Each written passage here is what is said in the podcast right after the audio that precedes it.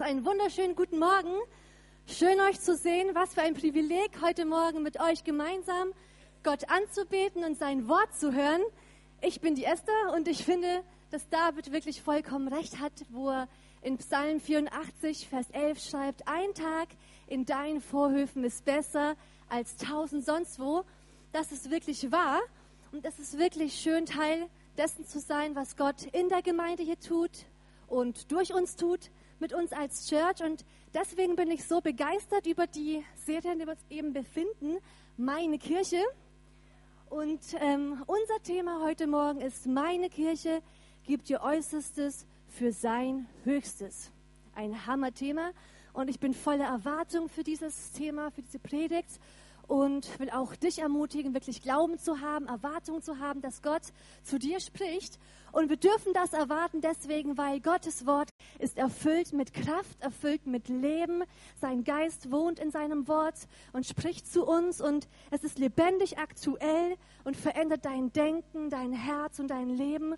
Und die Bibel selbst sagt über sich, dass das Wort Gottes wie ein zweischneidiges Schwert ist, wie ein Feuer, wie ein Hammer, der Felsen zerschlägt und wie ein Licht auf deinem Weg. Und aus diesem Glauben heraus, dass wir heute Abend erwarten, dass Gott wirklich zu dir spricht. Und ich möchte den Text für heute Abend vorlesen, das heutige Thema, und möchte uns bitten, dazu aufzustehen, um Gott zu zeigen, Herr, wir ehren dein Wort, wir schätzen es wert und wir erwarten heute viel von dir und schlagt mit mir auf, was ihr auch da habt an iPhone, Handys, Bibeln. Matthäus 13, Verse 44 bis 46. Matthäus 13, Verse 44 bis 46. Dort lesen wir, das Himmelreich gleicht einem Schatz verborgen im Acker, den ein Mensch fand und verbarg. Und in seiner Freude ging er hin und er verkaufte alles, was er hatte, und er kaufte den Acker. Wiederum gleicht das Himmelreich einem Kaufmann, der gute Perlen suchte, und als er eine kostbare Perle fand, ging er hin und er verkaufte alles, was er hatte, und er kaufte sie. Herr, wir ehren heute Abend dein Wort. Danke für deine Gegenwart. Danke, dass du jetzt hier bist, dass wir erwarten dürfen, dass du durch dein Wort zu uns sprichst, Herr. Wir möchten dir sagen, deine Gemeinde hört, was du zu sagen hast. Wir beten, dass das Wort ergeht in der ähm, Erweisung des Geistes, nicht nur in Menschenweisheit, nicht nur mit Menschenworten, Herr. Wir erwarten, dass du uns persönlich meinst, dass dein Wort heute Abend unser Leben verändert und wir ganz persönlich, wo wir auch stehen, was mitnehmen dürfen, was unser Leben wirklich bereichert, ermutigt und verändert. In Jesu Namen. Amen. Amen. Nehmen Platz, ihr Lieben. Yes. Seit ganzen drei Wochen schon darf ich jetzt Eheleben genießen. Unsere Amen. Unsere Hochzeit war erst vor kurzem, vor einiger Zeit. Es war echt ein Hammerfest. Und es ist auch wirklich erstaunlich, wie viel Arbeit so eine Hochzeit macht, wie viel Aufwand und Planung du investieren musst in paar wenige Stunden, die man dann genießen darf. Und witzig war bei uns der Tag vor der Hochzeit. Das ist der Tag, wo man nochmal alles ähm, ja, nochmal durchgehen muss. Ist alles da, wurde für alles gesorgt, ist nichts vergessen worden. Und wir planten einen Tag nach der Hochzeit gleich loszufahren in den Urlaub nach Italien und haben uns entschieden, ein Mietauto deswegen ja, zu holen und zu mieten. Und ähm, wir beide lieben es leidenschaftlich gern, Auto zu fahren. Manu liebt es zu fahren und ich gefahren zu werden. Deswegen passen wir auch super zusammen. Ein Argument mehr für unsere Ehe. Und jedenfalls, wir hatten uns entschieden, bei Six ein Auto zu holen. Und Manu ist dann am Abend gleich noch los, um es zu holen und meinte noch, bevor er los ist, so zu mir, oh, Esther, ich hoffe wirklich, dass wir ein schönes Auto bekommen. Denn wenn ihr wisst, man kann bei Six ähm, die, ja, die Zeitdauer angeben, wie lange brauche ich das Auto und auch angeben, wie viel möchte ich bezahlen. Und je nach Preis bekommst du eine Klasse zugewiesen. Du kannst nicht genau sagen, was du bekommst letztendlich. Und deswegen meinte er so, oh, ich hoffe, bitte kein Mini-Countryman. Sorry an alle Mini-Fahrer, aber nichts Kleines, nichts Winziges, irgendwas Schönes. Ein 1er BMW, ein Audi A3 und oh, bitte Gott, zu etwas, schenk uns ein schönes Auto. Und ich meinte nur so, ja, das wird Manu und Gott ist treu und er versorgt uns und alles gut. Und er geht raus und komme so weg, denke ich mir noch, oh Gott, schenke ihm bitte wirklich ein schönes Auto. Ich habe keine Lust auf einen Mann, der nur am Quengeln ist, weil das Auto viel zu klein ist. Er ist ja zwei Meter groß und er braucht ein bisschen Platz und Komfort und fährt auch sehr gerne. Und ich so, bitte Gott, schenke ihm wirklich ein schönes Auto. Dann ist er weg und wir warten. Ich denke mir, es dauert ein bisschen. Dann kommt er wieder und, und ruft mich so an und meinte, Babe, schnell ans Fenster, komm und schau raus.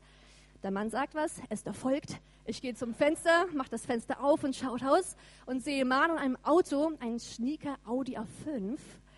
Wow, ein weißer Cabrio.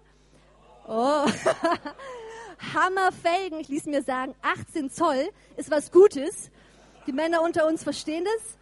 Und das Tolle war, das Auto ist noch nie zuvor gefahren worden von einer Privatperson. Wir waren die Ersten, die das fahren durften. Und das war total schön. Manu war happy, ich war froh, dass er froh war. Und ähm, ja, jedenfalls war es so, dass der Mann bei Six erfahren hat, dass wir am nächsten Tag heiraten würden. Deswegen meinte er zu uns, ähm, wegen dieser Hochzeit macht er uns ein Special-Angebot. Wir bezahlen ein bisschen mehr als vereinbart und bekommen diesen schnieken Audi A5, der das Doppelte wert gewesen wäre. Und ich dachte mir, was für ein hammer lohnenswerter Tausch. Wir bezahlen ein bisschen mehr, einen Preis, aber bekommen etwas, was viel kostbarer ist. Und ich dachte mir, das ist ja genauso wie in der Story hier in Matthäus 13. Da war ein Mann, der entdeckt hat, dass dieser Schatz im Acker verborgen ist. Und deswegen, weil er erkennt, dass dieser Schatz eigentlich viel, viel mehr wert ist, als was er besitzt, als was er hat, ist er bereit, alles, was er besitzt, alles, was er hat, hinzugeben und zu investieren, um diesen Schatz zu erwerben, der viel, viel kostbarer ist. Genau, und ich dachte mir, wie, ähm, ja, wie, wie passend und wie treffend dieses Bild, das Jesus hier gibt für uns als ähm, Gemeinde, für dich als Person, wo wir ermutigt werden, was wir sind und haben, unsere Wünsche und Pläne, unser Leben, die Begabungen, die wir besitzen als, als Gemeinde, als, als Menschen, um das hinzugeben, um zu bekommen, was viel kostbarer ist, was viel wertvoller ist. Und wenn wir über das Thema heute nachdenken über diesen Satz, den ähm, Oswald Chambers prägte, mein Äußerstes für sein Höchstes, wird klar, dass damit gemeint ist, ein Leben zu leben, in dem wir Gott alles zur Verfügung stellen, wo wir ihm alles geben, bis an die Grenzen gehen, nichts auslassen von dem, was wir haben und sind, dass wir ihm alles geben und Jesus in den Fokus stellen, sodass er die höchste Ehre bekommt. Gemeint ist, ein, ein Leben zu leben, wo wir Jesus aus ganzem Herzen lieben und aus dieser Liebe heraus zu Jesus diesen Wunsch haben, unsere Gaben, unser Leben zu investieren, ganz hinzugeben, in den Dienst Gottes zu stellen, mit dem ein Ziel, ihn zu verherrlichen. Das ist echt stark. Und dennoch kommt ja die Frage bei uns auf, lohnt sich dieser Tausch für uns? Was genau ist gemeint mit diesem Satz, Gott alles geben, ihm alles hinhalten, alles aufgeben für Jesus? Was ist das, was wir im Gegenzug bekommen? Was ist dieser Schatz, den wir als, als Person, den wir als Gemeinde erwarten dürfen von Jesus? Und ich dachte mir, vor uns lebten schon so viele Menschen, die genauso ein Leben lebten, das wir eigentlich möchten. Ein Leben der Hingabe, der Leidenschaft, die Menschen positiv beeinflusst haben, ähm, dessen Leben bis heute Spuren trägt und, und eine Ernte sichtbar ist. Und auf diese Menschen dürfen wir auch schauen und uns fragen, was hat diese Menschen motiviert, alles zu geben? Was hat sie angespornt, voller Hingabe und voller Leidenschaft für Gott zu leben? Und wenn ich an Menschen wie diese denke, muss ich auch immer an den Vers aus 2. Korinther 11, Vers 2 denken, wo Paulus sagt, denn ich kämpfe mit leidenschaftlichem Eifer um euch als Gemeinde, mit einem Eifer, den Gott selbst in mir geweckt hat. Das heißt, wenn wir über Dienst, über Hingabe und Leidenschaft an Gott, an Gemeinde sprechen und ähm, ja, das Leben von Paulus anschauen, von so vielen Menschen, die alles gegeben haben für Gott, wird eins klar, dass dieser Eifer, diese Leidenschaft und Liebe für Gott immer von Gott selbst kommt. Dass Gott selbst diesen, diesen Eifer in uns weckt.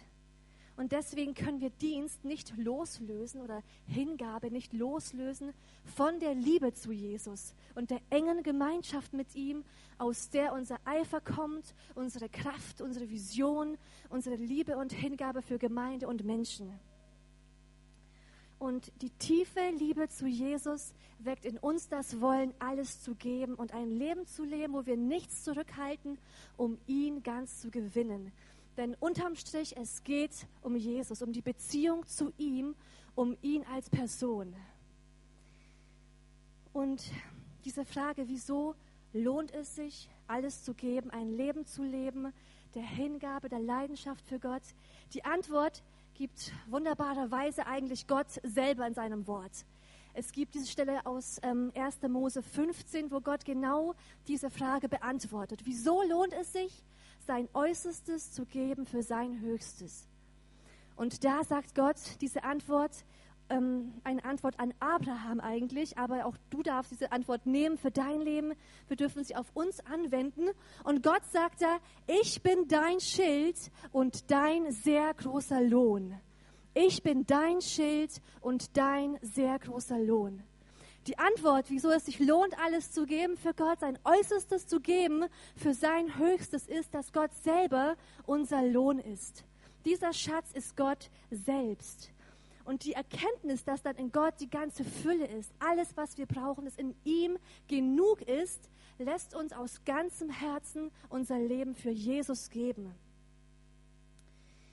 Und deswegen ist Jesus alles zu geben nie ein Minusgeschäft, nie ein Verlust, wo wir sagen, wir haben irgendwas verloren, wir haben etwas umsonst investiert. Ihm alles zu geben ist eigentlich der höchste Gewinn, denn ein Leben bekommt erst dann Sinn und Erfüllung, wenn wir es in völliger Hingabe an Jesus leben, wenn, wenn wir auch als Kirche verstehen, wir entfalten dann unser ganzes Potenzial, wenn wir uns als Kirche entscheiden, alles zu geben für Gott, ihn bestimmen zu lassen, ihn hier wohnen zu lassen, auf ihn zu schauen, ein, ein Leben der Hingabe zu leben, unser Äußerstes zu geben für sein Höchstes. Und es gab einen Mann namens Jim Elliot und er prägte einen ganz tiefen Satz. Jetzt gut zuhören und, und aufpassen. Er ist ganz tief, aber so gut. Und Jim Elliot sagte, gib das, was du nicht behalten kannst, um zu gewinnen, was du nicht verlieren kannst. Gib das, was du nicht behalten kannst, um zu gewinnen, was du nicht verlieren kannst. Und gemeint ist, dein Leben kannst du nicht behalten. Die Gaben, die, die Finanzen vielleicht, ähm, die Menschen, die du hast, alles, was du jetzt in diesem Leben hast, wir, wir können es nicht mitnehmen. Aber ein ewiger Lohn wartet auf uns.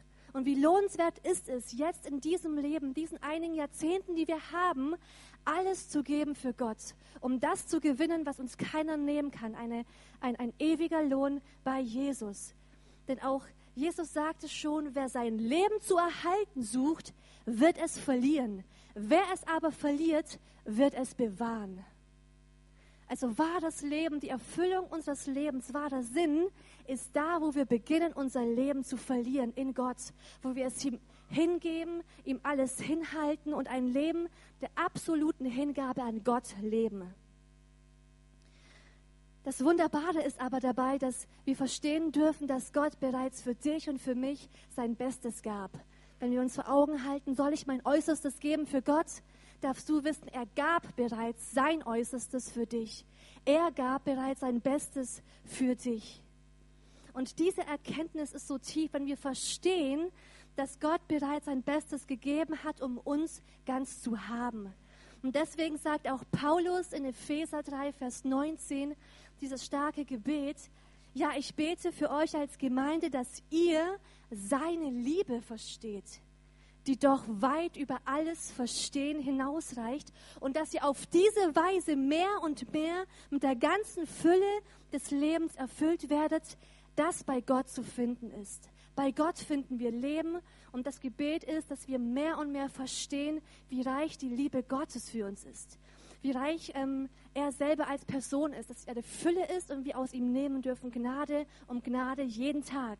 Und Gott gab sein Bestes für uns. Gott gab sein Äußerstes für uns. Und die Frage heute Abend an dich ist, bist du nun auch bereit, dein Bestes zu geben für Jesus? Bist du bereit, alles hinzuhalten? Nicht nur einige Bereiche, nicht nur 80 Prozent, nicht nur den Sonntag. Bist du bereit, dein ganzes Leben hinzugeben in einer Abhängigkeit zu Gott, wo du ihm ganz gehörst? Weil wir erkannt haben, dass Jesus das Kostbarste ist, dass er dieser Schatz ist. Wir haben gelesen, der Mann, der Kaufmann verkaufte alles, was er hatte. Nicht die Hälfte, nicht ein bisschen, alles, was er hatte, gab er hin, in dem Wissen, dieser Schatz, Jesus, ist kostbarer, als was ich habe, als mein Leben, als was ich auch besitze in diesem irdischen Leben. Deswegen ist mein erster Punkt heute Abend, Gott verdient unser Bestes. Gott verdient unser Bestes. Oswald Chambers sagte, ich bin fest entschlossen, für sein Höchstes all meine Möglichkeiten auszuschöpfen und für seine Ehre das Bestmögliche zu sein. Ich bin fest entschlossen, für sein Höchstes alle meine Möglichkeiten auszuschöpfen und für seine Ehre das Bestmögliche zu sein. Und was für eine Herzenshaltung zu sagen, mein Leben soll, soll Gott ehren. Das Ziel meines Lebens ist, ihn zu verherrlichen. Was ich habe an Gaben, an, an Geschenken, an Begabungen, ähm, ja, mein, mein Leben soll dazu dienen, mit allem Sein, aller Kraft, aus ganzem Herzen auf ihn zu verweisen, ihn zu verherrlichen, ihn wiederzuspiegeln. Und wenn wir verstehen, wer Gott ist und ihn erkennen, seine Liebe mehr und mehr begreifen, werden wir aus ganzem Herzen diesen Schritt tun und sagen, Herr, ich will mein Äußerstes geben für dein Höchstes. Die erste Eigenschaft, die ähm, in der Bibel so von, von Gott gezeigt wird, offensiv beschrieben wird, ist nicht die Liebe Gottes, ist nicht die, die Macht Gottes, aber dass Gott ein eifernder Gott ist, ein eifersüchtiger Gott und er ist eifernd um dein Herz. Er ist eifernd, dass dein Herz und dein Leben ihm ganz gehört. Und was für eine tiefe Erkenntnis zu wissen, das, was Gott möchte, sein Wunsch ist, dass wir ihm als Kirche, dass du ihn, ähm, dass du als Person ihm ganz gehörst. Wenn wir uns für Jesus entscheiden und das tun, was wir eben gesungen haben, ich bin entschieden, ihm ganz zu folgen, wenn wir sagen, wir möchten ein Leben der Hingabe leben, dürfen wir zwei Punkte wissen. Das erste ist, wenn wir Jesus nachfolgen und ihm sagen, ich bin sein, ähm, ich bin sein Kind, ich bin ein Christ, dann, dann dürfen wir wissen, in Jesus haben wir dadurch alles. Uns ist alles geschenkt in Jesus. Denk an 1. Korinther 1, Vers 5, wo steht, wir sind reich gemacht in allen Stücken. Oder Epheser 1, Vers 3, wir haben Anteil an allen himmlischen Segnungen durch Christus. Wir haben also in Jesus alles, was wir brauchen. Und der zweite Punkt ist aber auch, wenn wir ihm nachfolgen ähm, möchten, ist der Preis alles. Dass wir alles bezahlen, dass wir ihm alles geben, nichts weniger. Weil Jesus uns ganz möchte. Der Preis ihm zu folgen ist, dass wir unser ganzes Leben ihm geben, weil er uns ganz möchte. Und er möchte diese Herzenshaltung kultivieren, die auch Paulus hatte. Und Paulus sagte, nicht mehr ich lebe, aber Christus lebt in mir. Nicht mehr ich lebe, aber Christus lebt in mir. Und solange ich noch dieses irdische Leben habe, lebe ich im Glauben an den Sohn Gottes, der mir seine Liebe erwiesen hat und sich selbst für mich hingegeben hat. Gott gab sich hin für dich durch Jesus. Er gab sein Bestes für dich und deswegen sind wir befähigt zu sagen, nicht mehr ich lebe, aber Christus lebt in mir. Und Menschen mit diesem Denken, mit dieser Herzenshaltung, die sagen, Christus lebt in mir, sind nicht mehr aufzuhalten. Das sind Menschen, die alles geben für Gott, die kein Opfer für zu hoch erachten, die, die nichts für zu teuer erachten. Sie geben gerne alles bereitwillig hin, denn sie haben eine Ewigkeitsperspektive und wissen, was danach kommt, übersteigt den Wert dessen, was ich jetzt gebe. Und denk mal nach über diese Aussage von Paulus, die er sagt in 1. Korinther 15, Vers 36. Da sagt er etwas ganz Tiefes. Er sagt, was du säst, wird nicht lebendig, wenn es nicht stirbt. Was du säst, wird nicht lebendig, wenn es nicht stirbt. Und das heißt, dass Gott erst dann seine ganze Kraft entfalten kann in dir, mit seiner ganzen Fülle in dir Wohnung nehmen kann und wirken darf, wenn du dich entscheidest, dass das Alte sterben darf und sterben muss, deine alten ähm, Gewohnheiten, falsche Ver ähm, Handlungsweisen, falsche Denkmuster, Bitterkeit, Unvergebenheiten, der Wunsch, dass du alles bestimmen darfst in deinem Leben, dass du der Herr bist deines Lebens. Wenn das sterben darf und sterben muss, kann erst Gott kommen und sein Leben hineingeben. Gott kann sich in ganzer Kraft entfalten, wenn wir ihm alles zur Verfügung stellen und unser altes Ego sterben muss, unser altes und altes Sein sterben muss und Gott gänzlich wirken und leben darf in uns. Und sein Äußerstes für sein Höchstes zu geben heißt, ergriffen zu sein von dem Wunsch, ein Leben zu leben, das die Herrlichkeit Gottes widerspiegelt.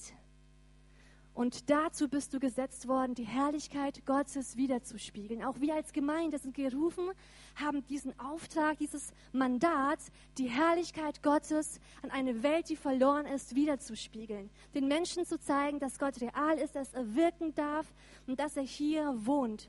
Und wenn wir uns entscheiden, das zu tun, werden wir sein wie Johannes, der, der sagte, Gott, du musst wachsen, du musst zunehmen in mir aber ich muss abnehmen. Mein altes Ego muss kleiner werden, meine eigenen Wünsche dürfen kleiner werden, müssen nach hinten rücken. Aber du, Christus, sollst in mir zunehmen und wachsen und mehr und mehr sichtbar werden. Und dazu sind wir als Kirche gesetzt worden, ein Licht zu sein, einer Welt, die verloren ist, zu zeigen, dass Gott in uns wohnt. Epheser 1,28 sagt, wir sind sein Leib und die Fülle Christi lebt gänzlich in uns. Er ist Christus, die Hoffnung der Herrlichkeit, der in uns wohnt, der in dir wohnt. Du bist der Botschafter an Christi Stadt. Du bist ein Brief geschrieben von Gott an eine Welt, die verloren ist. Und wir spiegeln seine Herrlichkeit wieder. Und was für ein Auftrag, dass wir erkennen dürfen, als Gemeinde ist das unser Ruf. Dass Gott hier wohnen darf, dass Gott sich hier willkommen fühlen darf und an diesem Ort wirken und reden und ja, leben darf. Deswegen ist mein zweiter Punkt, gib dein Bestes für Gemeinde, denn Gemeinde verdient unser Bestes. Es gibt im Alten Testament ein Buch, das nicht so oft gelesen wird, aber ganz stark ist, und zwar den Propheten Haggai. Und Haggai war ein Mann, der ähm, von Gott gebraucht worden ist, um der damaligen Gemeinde in Israel ähm, von Gott neu die Bedeutung von Kirche vor Augen zu führen. Gott hat ihn gebraucht, um der Gemeinde damals neu zu, ähm, zu zeigen und zu sagen, Gemeinde ist auf meinem Herzen und setzt neu den Fokus auf Gemeinde. Gebt neu euer Bestes für Gemeinde. Wir lesen kurz hinein in Haggai 1, die Verse 2 bis 9. Und dort lesen wir, so spricht der Herr Sebaoth. Dies Volk spricht, die Zeit ist noch nicht da, dass man des Herrn Haus baue.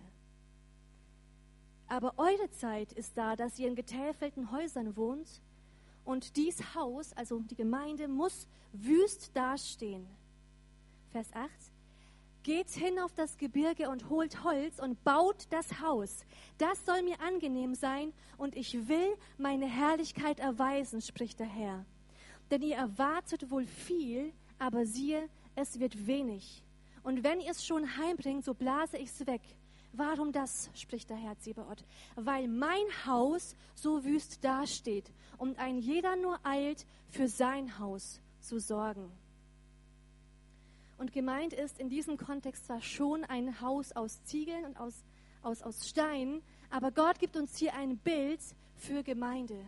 Und er zeigt uns hier, dass Gemeinde auf seinem Herzen ist und dass Gemeinde eigentlich aus Menschen besteht. Wir sind Gemeinde. Gewöhnliche Menschen mit Fehlern, die aber Gott erlauben, sie völlig einzunehmen. Und wir kommen zusammen und das ist dann Gemeinde. Kein Haus aus Stein, aber aus Menschen, in denen Gott wohnt. Denn du bist berufen, seine Herrlichkeit zu tragen und wiederzuspiegeln. Und deswegen sagt ähm, Gott durch Haggai, geht deswegen hin, holt Holz und baut das Haus des Herrn, das soll mir angenehm sein und dann will ich meine Herrlichkeit erweisen, wenn wir neu verstehen, wie kostbar Gemeinde ist, dass Gott Gemeinde erwählt hat, ähm, um Menschen zu erreichen. Gott gebraucht Menschen, um Menschen zu erreichen. Gott gebraucht uns. Wir sind seine Gemeinde und wenn wir verstehen, wie kostbar ähm, Gemeinde für Gott ist, wird auch Gemeinde für uns kostbarer werden.